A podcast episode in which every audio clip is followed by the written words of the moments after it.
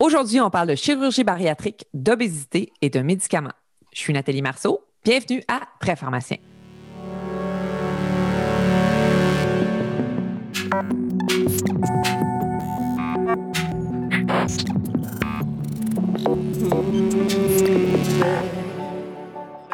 Bonjour à vous tous et bienvenue à ce nouvel épisode.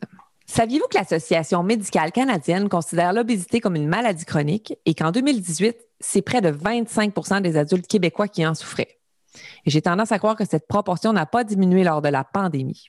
Afin d'améliorer leur état de santé, plusieurs de nos patients souffrant d'obésité auront recours à la chirurgie bariatrique. Comme pharmacien, lorsqu'on évalue la pharmacothérapie d'un patient ayant subi une chirurgie bariatrique, on peut se poser plusieurs questions. Par exemple, est-ce que les médicaments seront bien absorbés? Seront-ils efficaces? Est-ce que le type de chirurgie peut influencer différemment la pharmacocinétique des médicaments? Quel suivi doit-on mettre en place? Donc, pour répondre à ces questions ainsi qu'à plusieurs autres, on reçoit Isabelle Giroux, pharmacienne à l'Institut universitaire de cardiologie et de pneumologie de Québec. Bonjour Isabelle. Bonjour Nathalie. Je suis très heureuse que tu aies accepté de partager tes connaissances avec nos auditeurs aujourd'hui. Ça me fait très plaisir. J'aimerais que tu me parles un peu de la chirurgie bariatrique comme telle. Premièrement, est-ce que c'est une chirurgie qui est efficace? Oui, c'est vraiment efficace. En fait, la chirurgie bariatrique a même démontré dans les dernières années une réduction de la mortalité comparativement au traitement médical standard. Euh, c'est une chirurgie, dans le fond, ça a été mis en lumière dans l'étude en 2017 dans le New England Journal of Medicine. C'est une chirurgie qui va entraîner aussi la résolution de plusieurs comorbidités qui peuvent affecter finalement la longévité, dont le diabète, l'hypertension, la stéatose hépatique, même certains cancers associés à l'obésité. Euh, c'est sûr que l'efficacité va dépendre beaucoup du type de chirurgie puis du patient. Euh, mais c'est très efficace. Écoute, Isabelle, je t'entends, là, tu me dis oui, c'est efficace, mais en même temps, euh, j'imagine que les patients doivent être sélectionnés de façon adéquate pour pouvoir en, bénéficier au maximum. Oui, clairement, les patients, ils passent à travers un long processus avec des équipes multidisciplinaires qui sont mises en place dans les différents milieux qui pratiquent la chirurgie bariatrique. Normalement, les patients doivent être âgés entre 18 et 65 ans. Les critères qui ont été mis en place, c'est un IMC en haut de 40 kg par mètre carré ou un IMC en haut de 35 avec certaines comorbidités. Le diabète, l'hypertension, euh, la cirrhose, NASH en font partie, la stéatose hépatique. Euh, il y a plusieurs autres comorbidités aussi associées. C'est sûr qu'il y a certaines, des fois, contre-indications. La plupart des programmes demandent un arrêt du tabac. Il ne faut pas avoir des antécédents ou en tout cas un abus euh, actuel d'alcool pour les cirrhoses de Child B ou C sont, parfois exclus. Puis les patients qui ne sont pas motivés, ben, des fois, ils ne sont pas éligibles à la chirurgie. Écoute, là, je suis en train de réfléchir à nos auditeurs. Il y en a peut-être qui ont un petit peu oublié la méthode de calcul pour euh, calculer l'IMC. Peux-tu me la rappeler? Oui, ben exact. C'est assez simple. C'est sûr, ce n'est pas une méthode parfaite, mais c'est encore la méthode qui est utilisée pour sélectionner les patients en chirurgie bariatrique. Donc, c'est le poids en kilogrammes qu'on va diviser par la grandeur en mètres qu'on va mettre au carré. Donc, kilogramme par mètre carré je, reviens sur ce que tu viens de nous dire, là, IMC supérieur ou égal à 40 ou IMC supérieur ou égal à 35 avec au moins une comorbidité. Dis-moi, Isabelle, là, est-ce que l'efficacité pour la perte de poids, elle est comparable, quel que soit le type de chirurgie employée? Non, il y a vraiment une grosse différence dans le fond, puis euh, c'est important que les auditeurs l'aient en tête. Donc, c'est sûr que la, perte de poids va être euh, proportionnelle un peu au principe de malabsorption. Donc, il y a deux grands principes à retenir. Il y a les chirurgies qu'on appelle seulement restrictives. Donc, ça, c'est des chirurgies qui vont affecter seulement l'estomac.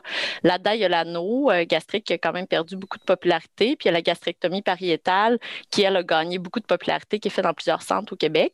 Donc, ça, c'est des chirurgies de restriction.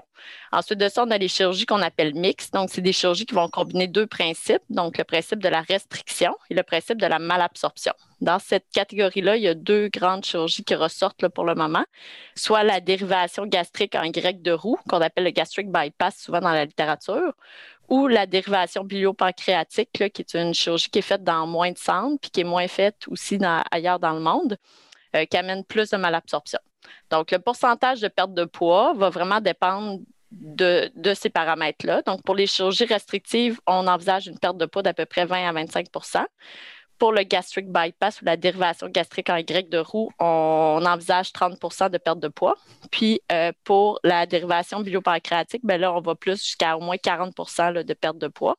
Puis c'est sûr que la résolution des comorbidités va être en proportion. Hein. Si on prend le diabète de type 2, par exemple, avec la gastrectomie pariétale, on a une résolution à peu près de 30% On a 40% de résolution avec la dérivation gastrique en grec de roux.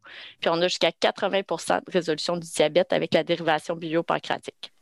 Mais Isabelle, dans la vraie vie, je suis certaine qu'il y a des auditeurs qui nous écoutent et qui se disent ben moi, j'ai déjà vu un patient qui, a fait, qui avait une chirurgie bariatrique, puis non seulement il n'a pas perdu beaucoup de poids, mais en plus, il en a repris.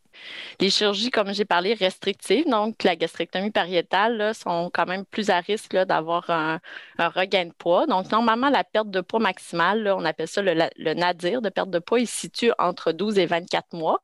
Souvent plus 18 euh, à 24 mois quand on parle de la dérivation biopancréatique. La gastrectomie, ça arrive un petit peu plus tôt. Puis, c'est sûr qu'il y a plusieurs patients qui peuvent subir un regain de poids qu'on définit comme une perte de poids soit inférieure à 25 ou un regain, c'est une reprise de au moins 10 depuis le nadir de la perte de poids. Euh, les causes de regain de poids sont vraiment multiples. C'est sûr qu'il parle des causes anatomiques, les comportements alimentaires, la sédentarité, certains problèmes psychologiques, euh, les grossesses, la ménopause, mais c'est sûr que la médication peut avoir un rôle à jouer. C'est sûr que comme pharmacien, je pense qu'on a un rôle à jouer pour tenter de prévenir le regain de poids secondaire la médication quand c'est possible. Il y a des cas pour lesquels c'est pas possible, mais quand c'est possible, je pense qu'on a un rôle à jouer. Mais ça, je trouve ça très intéressant parce que, tu sais, on le sait, on a des médicaments qui entraînent un gain de poids ou qui vont même parfois influencer la redistribution du tissu adipeux. Puis moi, personnellement, avant de préparer le balado, je n'en connaissais pas tellement sur le sujet. Euh, j'aimerais ça qu'on élabore, ben, que tu élabores un petit peu avec nous autres euh, là-dessus. Dans le fond, c'est quoi les grandes classes de médicaments qui peuvent avoir une influence sur le gain de poids? Puis commençons maintenant par le médicament contre le diabète. C'est sûr que le diabète, clairement, euh, dans les dernières années, on a vraiment des molécules euh, intéressantes pour prévenir ou même entraîner une perte de poids. Puis je pense que comme pharmacien, ben, c'est pertinent de réévaluer la thérapie de notre patient. Ce n'est pas parce que ses glycémies sont bien contrôlées qu'il faut nécessairement le laisser sous diabète. Donc, euh, il faut vraiment garder en tête d'essayer, surtout pour les patients qui ont déjà un surpoids, donc un IMC haut de 25 ou ceux qui ont déjà une obésité avec un IMC haut de 30, d'essayer de favoriser des molécules soit avec un effet neutre ou un effet qui va entraîner une perte de poids. Sulfonylurée, c'est vraiment une classe de médicaments qui augmente euh, le poids en augmentant l'insuline endogène. Ça va stimuler aussi l'appétit si on a des glycémies qui sont fluctuantes ou si on a des hypoglycémies. Donc, euh, le gain de poids, là, il est surtout important dans le premier mois. Après, il semble atteindre un plateau, mais ça peut aller jusqu'à au moins 4 kilos. donc, c'est quand même considérable. Donc, maintenant, c'est assez simple d'essayer de favoriser des médicaments comme les inhibiteurs de la DPP4 ou la metformine, qui vont avoir un effet plutôt neutre, ou d'essayer de même initier des médicaments qui pourraient entraîner une perte de poids, comme les inhibiteurs de la SGLT2 ou les analogues du GLP1. Euh, la même chose pour l'insuline. C'est sûr que l'insuline a aussi un gain de poids important qui est souvent dose dépendant, puis qui est plus important quand on a un régime avec une insuline basale puis des insulines dans la journée. Donc, il faut essayer vraiment d'essayer de limiter le plus possible les doses et les besoins en insuline.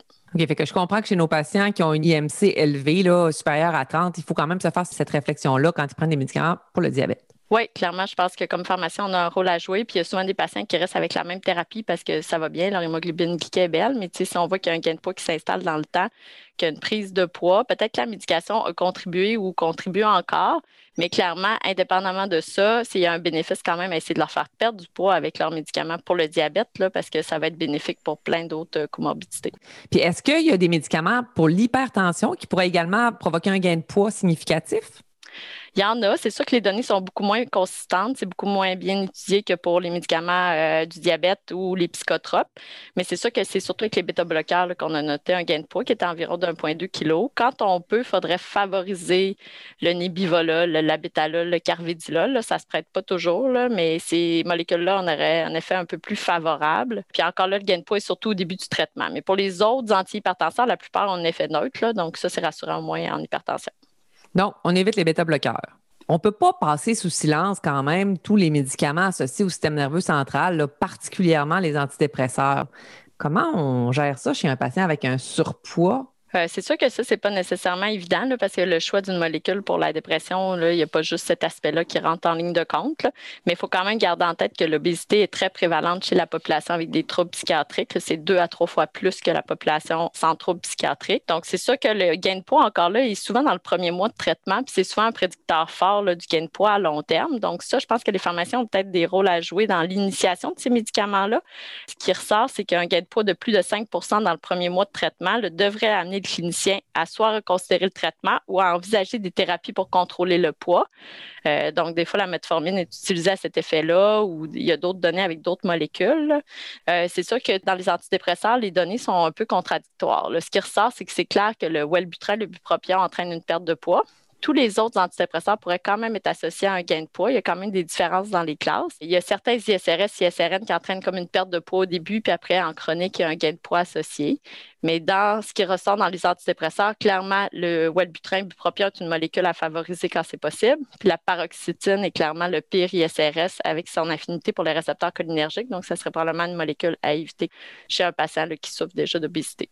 Oui, parce que ce que tu nous dis, là, d'avoir un gain de poids jusqu'à 5% du poids initial chez un patient qui a déjà un surpoids, euh, ça peut être peu banal.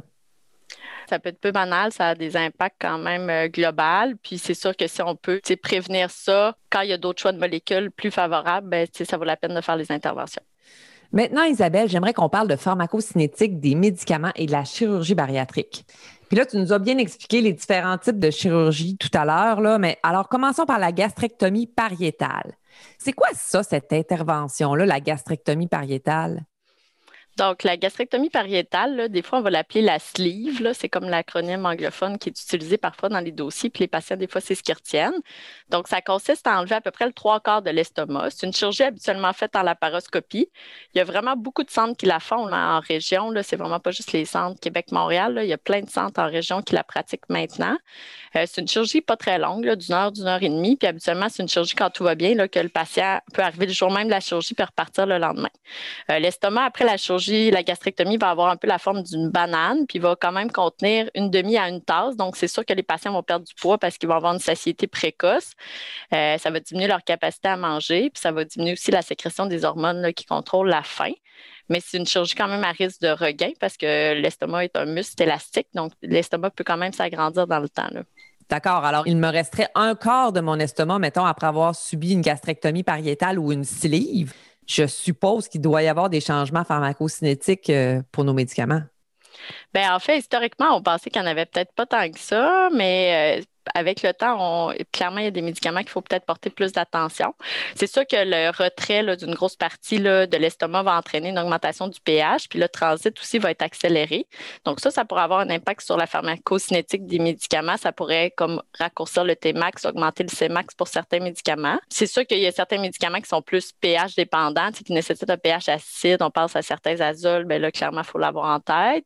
Les médicaments aussi dont l'absorption dépend aussi du bol alimentaire ou de l'apport en nourriture. Pense au rivaroxaban, à des médicaments comme la lurazidone, la ziprasidone, ou des index thérapeutiques étroits, comme les immunosuppresseurs, le lithium, les antirétroviraux. Ben, ça, c'est des médicaments qu'il faut quand même porter une attention euh, plus particulière. Dernièrement, on a mis en ligne une application de chirurgie bariatrique qui s'appelle Bariatrique Québec. Euh, donc, j'invite vos auditeurs à la télécharger si ce n'est pas déjà fait.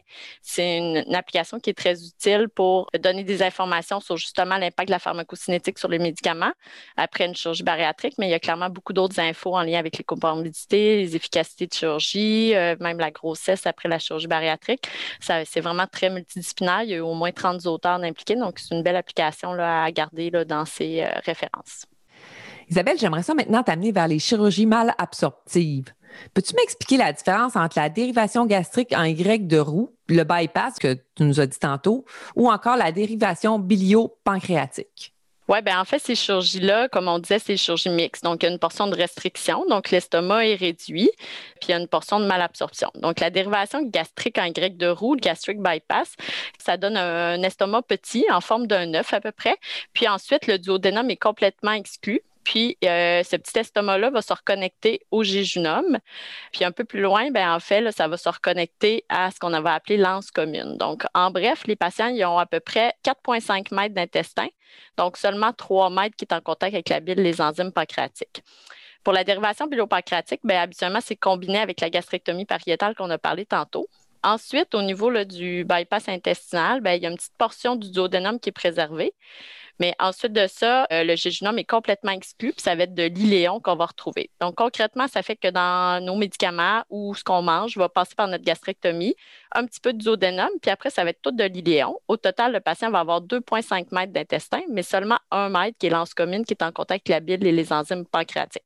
Donc, on a quand même une bonne restriction au niveau de l'intestin. On parle de 2,5 mètres avec la dérivation biopancréatique euh, quand on calcule toutes les anses. À peu près 4,5 à 5 mètres pour la dérivation gastrique en Y de roue quand on compare avec un patient qui a habituellement euh, de 6 à 8 mètres d'intestin en fonction de sa grandeur. Alors, tantôt, tu me disais qu'il y avait peu de variations pharmacocinétiques dans les chirurgies restrictives, peut-être le pH, mais là, il doit y avoir des changements pharmacocinétiques au niveau des médicaments quand on a un si petit euh, temps de contact finalement avec le médicament. Ben, ça, c'est sûr qu'il y en a un. L'enjeu, c'est qu'on n'a vraiment pas beaucoup de littérature à ce sujet. Là. Euh, ce qu'on sait, c'est que euh, le temps de contact, effectivement, va être raccourci. il y a beaucoup de médicaments qui sont temps dépendants, donc c'est le temps de contact avec euh, l'intestin, puis les villi, les microvilli qui vont augmenter l'absorption. c'est difficile de savoir vraiment clairement quel médicament va avoir un gros impact. C'est clair que les immunosuppresseurs, les anticonvulsivants, les médicaments index thérapeutiques étroits nécessitent une surveillance particulière après ce type de chirurgie-là. Ça, il n'y a aucun doute. Ça vaut la peine d'avoir des dosages avant puis euh, rapprocher après la chirurgie. Euh, c'est sûr qu'il va y avoir des médicaments que c'est assez clair qu'il faut les éviter jusqu'à maintenant avec les évidences qu'on a, donc les contraceptifs oraux, les biphosphonates oraux qui n'ont vraiment pas une très bonne biodisponibilité, puis les anticoagulants oraux directs parce que pour l'instant, on n'est pas capable de les doser adéquatement, puis on a quand même la warfarine qui reste en alternative. C'est sûr que les médicaments à longue action, ben on va se reposer la question des médicaments qui sont formulés pour être libérés sur 6 à 8 mètres d'intestin. Quand on retombe à 2,5 mètres ou 4 à 5 mètres, ben, est-ce que ça va être bien absorbé? On n'a vraiment pas beaucoup de littérature à cet effet. Euh, ce qu'on sait, c'est que si votre patient il va bien avec ces molécules-là, ben, c'est peut-être pas le moment de faire un branle-bas de combat puis de tout défaire sa pharmacothérapie. Mais si vous êtes pour choisir une molécule, chez un patient qui est en dépression, chez un patient qui est hypertendu, ben clairement, ça va peut-être la peine d'essayer d'éviter ce type de molécules-là, de favoriser aussi les médicaments qui ont une bonne biodisponibilité quand vous pouvez pour maximiser, dans le fond, les chances que le traitement soit un succès.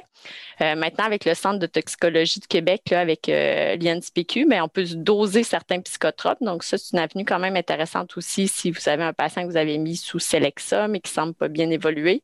Ben, vous pourriez peut-être faire des dosages chériques pour voir ben, finalement ces concentrations, est-ce que ça ressemble à ce qu'il devrait avoir s'il n'y avait pas la chirurgie bariatrique? Donc, c'est quand même Fait que je comprends, là, je retiens contraceptif oraux, biphosphonate, AOD, je touche pas à ça. Puis le reste, ben, on voit c'est quoi la réponse clinique du patient? Il est-tu toxique ou est-ce qu'il ne répond pas? Dans le fond, euh, ça prend un suivi plus rapproché. Un petit peu, il faut quand même se poser des questions. Dans l'application, c'est sûr qu'on a essayé de vous mettre les molécules pour lesquelles on avait des données ou des préoccupations, comme les longues actions, pour mettre en lumière des fois, comme le pristique, ben, c'est une longue action, il ne pense pas tout le temps.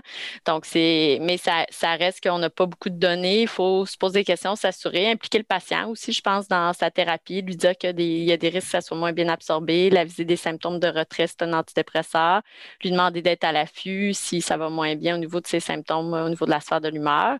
Euh, quand ça se dose dans le sang, quand c'est des médicaments qu'on peut faire un suivi de certains paramètres, ben, je pense que c'est prudent de le faire. Euh, je pense qu'on va apprendre encore beaucoup par rapport à la pharmacothérapie, la pharmacocinétique puis l'absorption dans les prochaines années. C'est vraiment une ère de recherche intéressante.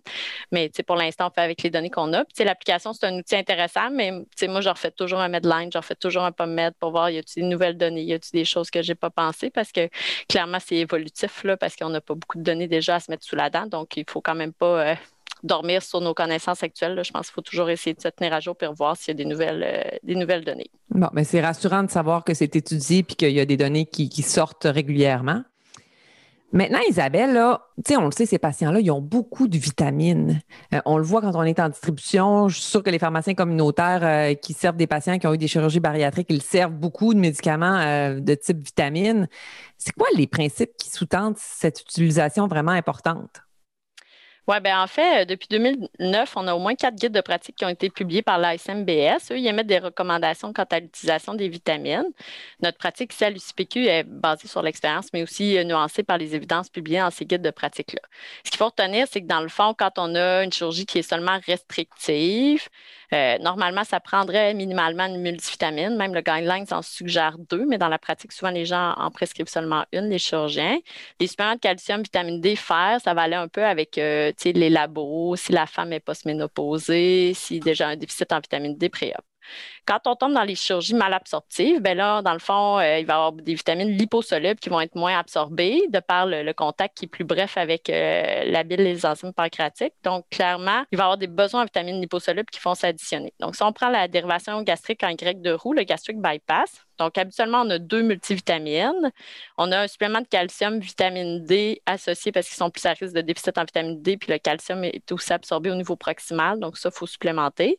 On va avoir un supplément de fer aussi parce que le fer est absorbé au niveau proximal. on va avoir un supplément de vitamine B12 habituellement parce que, on a un petit œuf, là, donc clairement, on n'a pas assez de facteurs intrinsèques pour absorber euh, notre B12 euh, qui se retrouve soit dans l'alimentation ou les multivitamines. Euh, c'est sûr que si on a le choix, il faudrait favoriser le citrate de calcium, mais les formulations là, remboursées et couvertes par la RAMQ nous limitent un peu des fois à mettre cette formulation-là d'emblée. Puis pour la vitamine A, on va la surveiller. Avec la dérivation biopancréatique, comme je vous ai expliqué, il y a 2,5 mètres d'intestin, dont seulement 1 mètre en contact avec la bile les enzymes pancréatiques. Donc là, on a besoin de hautes doses de vitamines. C'est souvent un truc pour savoir si notre patient a une dérivation biopancréatique parce que si votre patient a 30 000, 40 000, 60 000 de vitamine A dans son dossier, c'est assez sûr que c'est ce qu'il y a eu comme chirurgie. La vitamine D, ben, on favorise aussi à haute dose. Ça va de la détable, ça, la 10 000 unités, mais on prend deux comprimés, donc 20 000 unités diées à chaque jour. C'est vraiment cette molécule-là qu'on favorise au détriment de la D2 ergocalciférol qu'on évite maintenant. Encore là, un calcium BID, un supplément de fer, puis deux multivitamines. Euh, ce que je voudrais porter à l'attention peut-être des auditeurs, c'est que les multivitamines ne sont pas toutes équivalentes. Surtout pour ces chirurgies mal absorptives-là, il faut essayer de se coller un peu à ce que la centrome forte contient ou l'équivalent. C'est pas obligé d'être la centrome, ça peut être clairement une marque générique, mais il faut faire quand même attention aux gommises, aux multivitamines croquables qui vont des fois pas être complètes puis manquer d'oligo-éléments.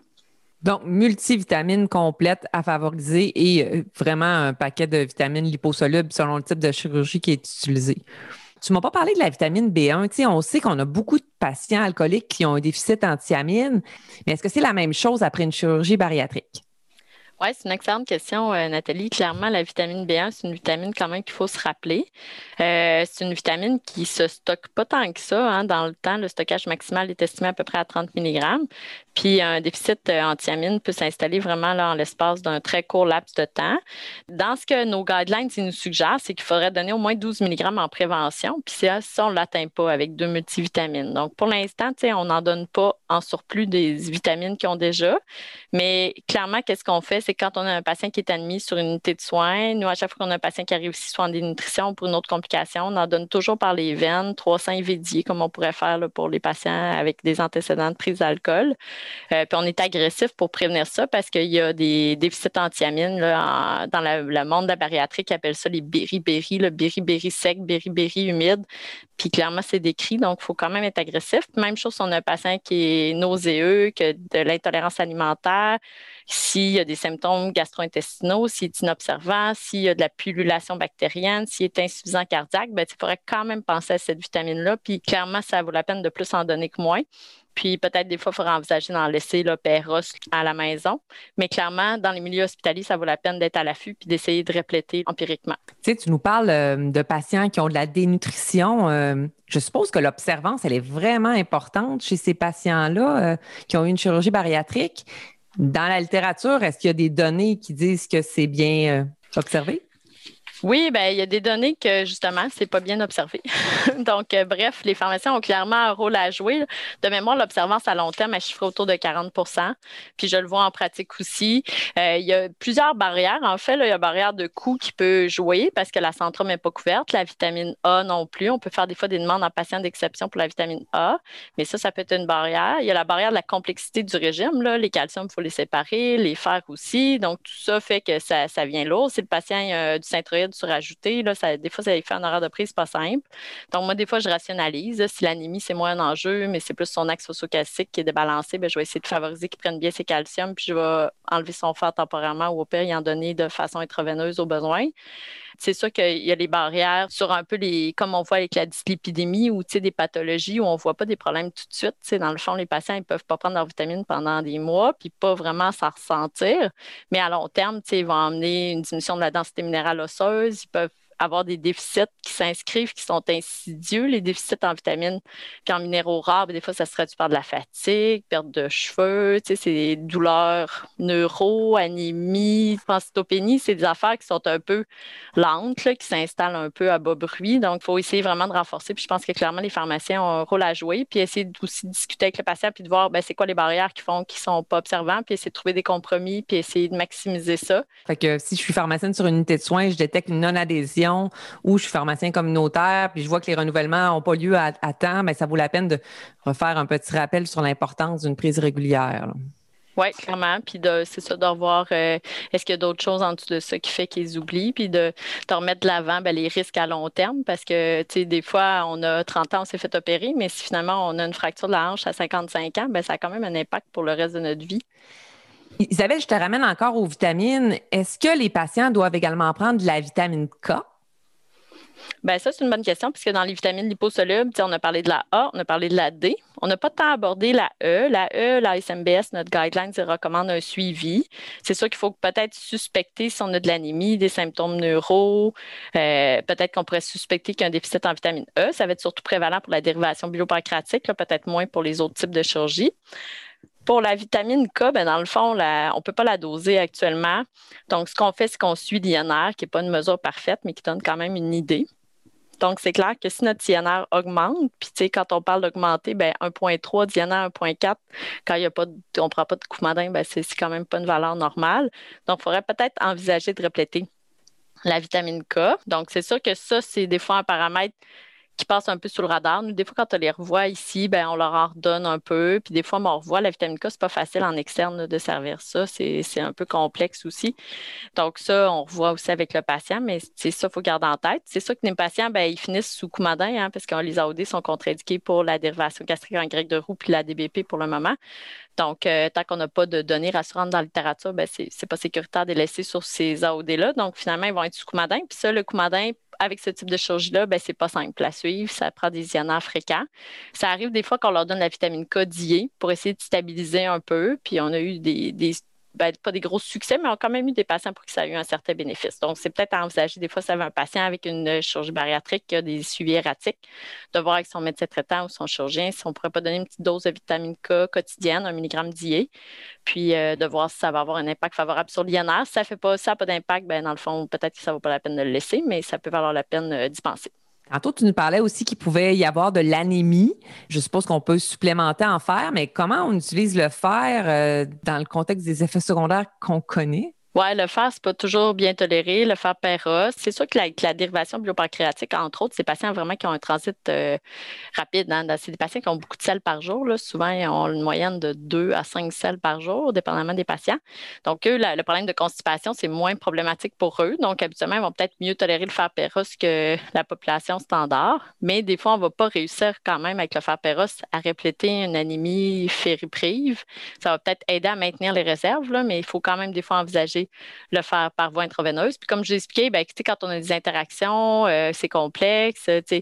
Le fer fait que le calcium n'est pas bien absorbé, le patient a une PTH augmentée, on ne veut pas le donner en même temps que le synthroïde parce que là, ça vient le bordel avec le synthroïde. Bien là, finalement, ça vaut peut-être la peine quand même d'envisager de le faire arriver. Puis ça peut être des fois des régimes une fois par mois ou deux mois selon, selon l'anémie tout ça, c'est déficit en vitamines possible, puis c'est malabsorption de médicaments. Qu'est-ce que tu recommandes pour la fréquence des suivis des analyses de laboratoire pour ajuster de façon optimale nos médicaments? Donc, c'est sûr que la SMBS nous donne un peu des ordres de grandeur sur la fréquence. Donc, eux, ils suggèrent au début, quand on a un patient post-opératoire immédiat, de faire des prises de sang aux 3 à 6 mois. Mais c'est sûr qu'il y a un minimum de une fois par année. Moi, ce que je constate dans ma pratique, c'est que des patients qui, même s'ils prennent leurs vitamines, ben, à un moment ils ont comme tombé un peu entre deux chaises, dans le sens où le médecin de famille ne fait pas de bilan. Puis là, la chirurgie, ben, prennent pour acquis que le médecin de famille s'en occupe. Donc, j'ai des patients, des fois, qui n'ont pas de bilan depuis 2, 3, 4, 5 ans. Donc, c'est minimum une fois par année. Puis, c'est sûr que si on fait un changement dans les médicaments les vitamines, des médicaments de ces axes-là, ben, il faudrait quand même faire un, suivi aux 3 à 4 mois après le changement de dose.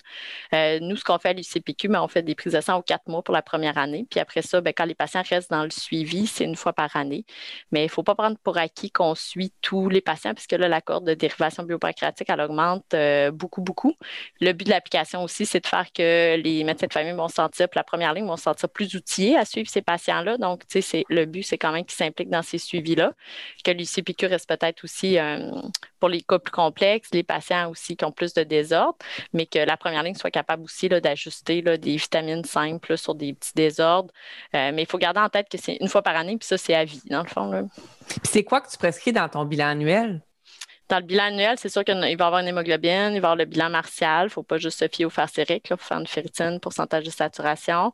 On va avoir un, axe phosphocalcique complet, donc calcium, phosphore, vitamine D, PTH, euh, c'est sûr que notre PTH va nous aider à ajuster nos suppléments de calcium. Si on a une PTH qui monte chez un patient qui n'a pas d'insuffisance rénale, bien, clairement, c'est parce qu'il y a une hypocalcémie qui est peut-être subclinique, donc calcium peut avoir l'air normal dans la prise de sang, mais clairement, si la PTH monte, bien, ça veut dire qu'elle va le chercher ailleurs. Donc, ça, c'est essentiel à l'ajustement des suppléments de calcium. Vous allez avoir un dosage de vitamine A. La vitamine E, comme je vous ai dit, bien, c'est au besoin. L'INR est pertinent pour le déficit en vitamine K souvent on fait un ion urécréate là, pour être certain, mais euh, être sûr qu'on ajuste bien nos, vitamines, mais euh, ça ressemble à ça. Donc, OK, pour m'aider dans l'interprétation du résultat que j'ai demandé, là, maintenant j'ai les résultats, puis il faut que je les analyse, puis mettons que c'est la première fois que je fais ça. Euh, est-ce que tu me recommandes l'application qui a été réalisée à l'UCPQ? Oui, c'est sûr que dans l'application Bariatrique Québec, il y a une section sur les vitamines. Donc, ça peut vous aider à avoir les doses initiales, les doses possibles, jusqu'à quelle dose. Tu sais, les doses maximales, ça reste des, vitamines qu'on ajuste dans le sang. Donc, le but, je pense, c'est qu'il n'y a pas de dose maximale bien définie dans la littérature, mais le but, c'est de faire un suivi si on monte une dose à une dose élevée. Puis oui, ça peut aider. Il y a une belle section aussi qui a été faite par Dr Gagnon, Claudia Gagnon, endocrinologue, sur euh, l'axe phosphocalcique pour la prise en charge. Puis, quelles sont les références que tu recommandes? Là? Il y a l'application, puis tu vas peut-être m'expliquer comment on peut aller la chercher, puis je vais le mettre en référence dans le balado. Oui, ben, l'application est accessible sur euh, App Store pour les détenteurs d'iPhone ou sur euh, Android. C'est à la même place qu'on download toutes les applications qu'on a sur nos téléphones. Puis elle s'appelle Bariatrique Québec. Dans cette application-là, vous avez plein de références parce que c'est référencé. Donc, c'est sûr que si vous avez un intérêt sur le sujet, bien, ça vous amène à d'autres articles, euh, les guides de pratique de la SMBS que je vous ai parlé qui sont aussi en référence dans l'application. Donc, je pense que c'est une bonne porte d'entrée. Merci Isabelle. Aurais-tu des éléments à ajouter que tu penses qu'on n'a pas abordé et que tu aimerais ajouter pour nos auditeurs? Ben, j'espère que ça va avoir plu à vos auditeurs. J'espère que ça ne va pas les effrayer non plus. Des fois, c'est un sujet qu'on est moins à l'aise, mais clairement, c'est à force d'avoir des patients de se poser des questions qu'on développe son expertise. Puis, ben, nous, à l'UCPQ, on est habitués quand même d'avoir des téléphones, des questions euh, de l'externe. On est très réceptifs. Donc, si vous avez vraiment des cas complexes, des ambiguïtés, vous aimeriez savoir un deuxième avis, euh, vous pouvez nous lâcher un coup de fil. C'est quand même prévalent qu'on a des appels de l'extérieur. Donc, ça nous fait plaisir. Merci Isabelle, c'est très généreux à toi. Puis merci de t'être joint à nous aujourd'hui et d'avoir répondu à nos questions. Bien, excellent, ça a été un plaisir. Merci beaucoup. Quant à vous, chers auditeurs, je vous invite à nous rejoindre le mois prochain pour une discussion fort intéressante sur le bonheur au travail. Pour cet épisode estival, nous recevrons Jean-Philippe Adam et Marie-Claude Langevin du CHUM. D'ici là, profitez bien de votre été.